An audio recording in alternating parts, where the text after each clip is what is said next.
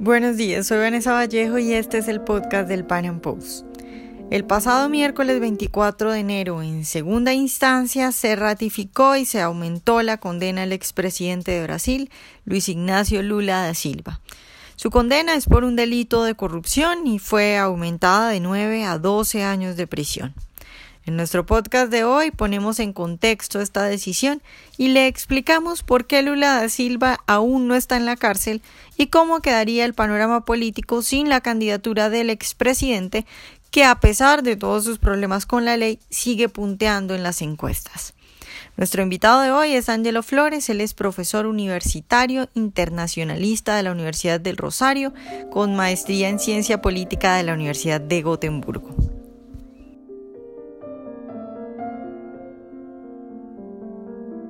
Ángelo, buenos días y de nuevo muchas gracias por estar hoy con nosotros. Hola Vanessa, un saludo al equipo del Panamá y a los oyentes. Bueno, Ángelo, yo quiero empezar pidiéndote que nos pongas en contexto lo que sucedió el miércoles en Brasil con la condena de Lula da Silva. ¿Qué, qué fue lo que pasó y por qué no está en la cárcel todavía? Bien, eh, a Lula se le acusa de haber recibido un soborno en forma de un apartamento. Entonces, eh, Lula ya, estuvo en un proceso judicial, estuvo en la primera instancia y fue condenado por un juez que es icónico en Brasil, eh, Sergio Moro. Moro fue uno de los jueces que destapó la trama de Brecht en Brasil y em, pues este señor descubrió que o considera que tiene las pruebas suficientes para condenar a, a Lula. Luego, eh, los abogados de Lula apelaron la decisión y eh, esta decisión fue, digamos, eh, reinterpretada el día 24 de enero. Ese día los jueces no solamente ratificaron que hay suficientes pruebas para condenar a Lula, sino que le aumentaron la pena a 12 años. Entonces, eh, eso es lo que, lo que sucede. Hay una tercera instancia está esperando que pues que se dé la, decisión sobre la tercera instancia, pero lo que parece ser que queda claro es que Lula no va a poder presentarse a las elecciones de, presidente en el año 2018, es decir, en este año. Entonces, aunque Lula no esté en la cárcel, la buena noticia es que no va a presentarse elecciones, no puede legalmente presentarse elecciones. Ya, pero la reacción que ha tomado el Partido de los Trabajadores es bien particular, ¿no? Porque eh, siento yo que es una campaña de victimización, incluso tienen como un eslogan como elecciones sin Lula son un engaño y la gente sigue en las calles protestando a favor de Lula, de hecho sigue punteando en las encuestas. Entonces el clima social, eh, ¿crees que va a estar complicado cuando lo metan a la cárcel o, pues por lo menos cuando no pueda presentarse, eh, no pueda inscribirse para las elecciones de este año, ¿no? Sí, eh, lo que dices tú es cierto, el ambiente político está bastante tenso, bastante polarizado y especialmente teniendo en cuenta que la popularidad de Lula ha ido en ascenso en los últimos seis meses. De hecho, en las últimas encuestas presidenciales, Lula siempre gana. Entonces, el país está polarizado y eh, hay mucha gente muy molesta que realmente cree que Lula es inocente y que esto es una conspiración reptiliana, digamos, en contra de él, que, Lula es inocente. Em, ¿Qué pasa con el PT? El PT no tiene más candidatos. Si no es Lula, es nadie, porque la mayoría de sus candidatos fuertes ya están procesados o están en la cárcel. Eh, hay alguna que otra ficha que pueden utilizar, pero son candidatos bastante, bastante impopulares. Entonces, pues tienen razón para estar molestos teniendo en cuenta que están casi que anulados políticamente, por lo menos hasta ahora. Claro, y que Lula va punteando en las encuestas, pero también ese fenómeno, ¿cómo se explica, Angelo? Porque, ¿cómo, se explica uno que un país que no solo él, sino después su sucesora, su, su ahijada, también tuvo un montón de problemas de corrupción? ¿Cómo se explica que los brasileños siguen en las encuestas diciendo que es el, la mayor, eh, dándole su confianza a este señor, a Ignacio Lula da Silva? Sucede algo parecido con lo que sucede en Venezuela la gente cree que la bonanza que tuvo el país, digamos, la década pasada, 2010, como hasta el 2015, fue producto de Lula. y no producto de un contexto internacional que propiciaba unos precios altos para el petróleo, para los combustibles, eh, producto de los cultivos. Entonces la gente en Brasil, mucha gente en Brasil cree que si vuelve Lula, la economía va a crecer como en esa época, o si vuelve Lula, pues se va a redistribuir la riqueza o se va a concentrar realmente la riqueza en el Estado como sucedía en la época de Lula.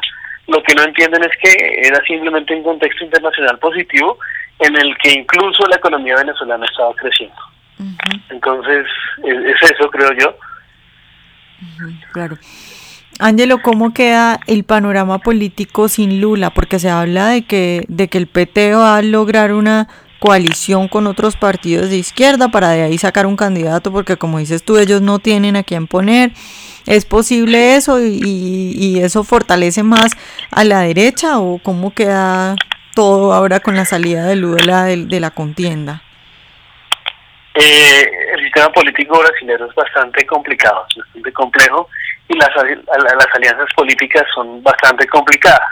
Por ejemplo, Lula gobernó con el partido de la dictadura militar es decir, la gobernó con la extrema derecha, eh, gobernó con el partido de Temer y eh, hasta el impeachment de Lula pues estaban los tres aliados. Ahora parece que son enemigos, pero que no te sorprenda que en el futuro vuelvan a pactar, porque, porque funciona la política en Brasil más en torno a caudillos, a intereses políticos y económicos y burocráticos, por supuesto, más que intereses políticos. En este momento hay un contexto en el que se va a propiciar la, unión de varios sectores de la izquierda, el Partido Comunista, por ejemplo, que ya era aliado de Lula, y otros pequeños partidos de izquierda, pero hay que recordar que no toda la izquierda está con Lula.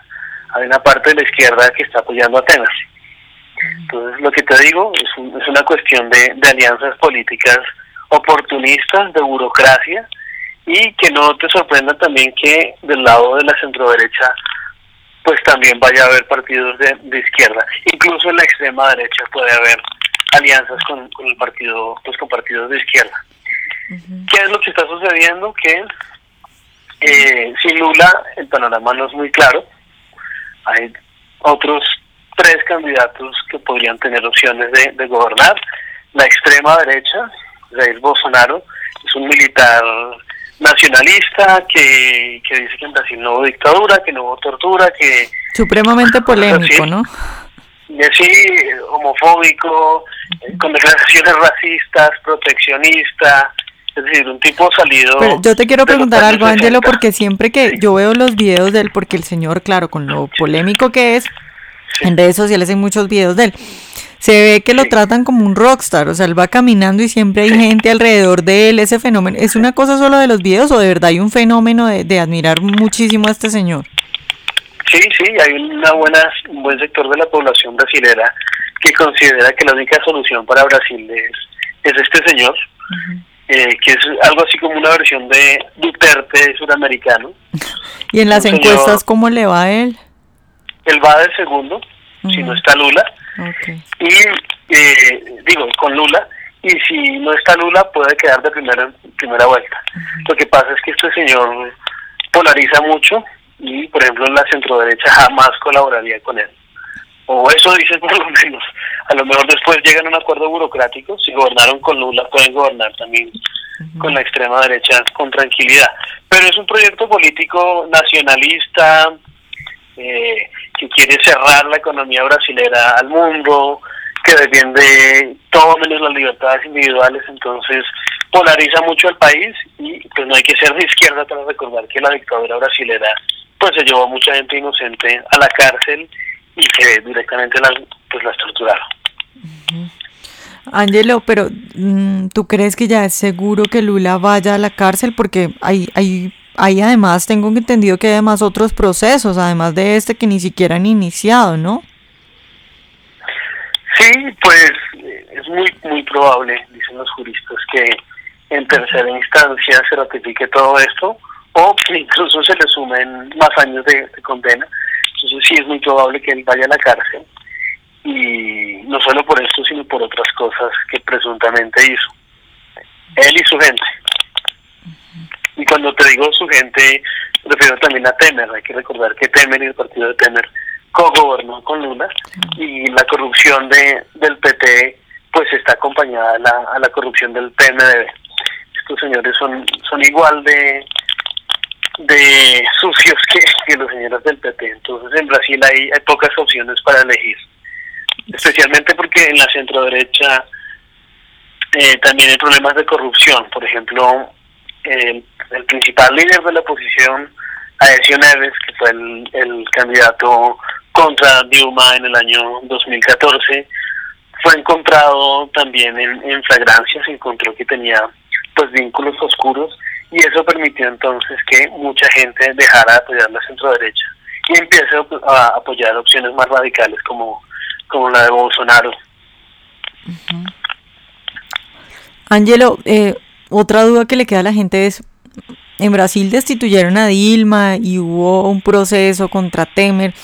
Sin embargo, por ejemplo, lo de Temer, eh, mucha gente lo veía como que ya era evidente que lo iban a sacar del poder y que incluso podía eh, quedar en la cárcel.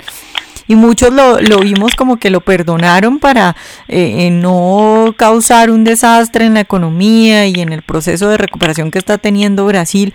Podría suceder lo mismo con Lula, porque si tiene tantos admiradores, si tiene tantos seguidores, incluso en primera instancia, recuerdo que alguno de los jueces dijo, dijo que no, que no iba a la cárcel porque sabían que iba a causar un desastre eh, social si lo mandaban ya a la cárcel.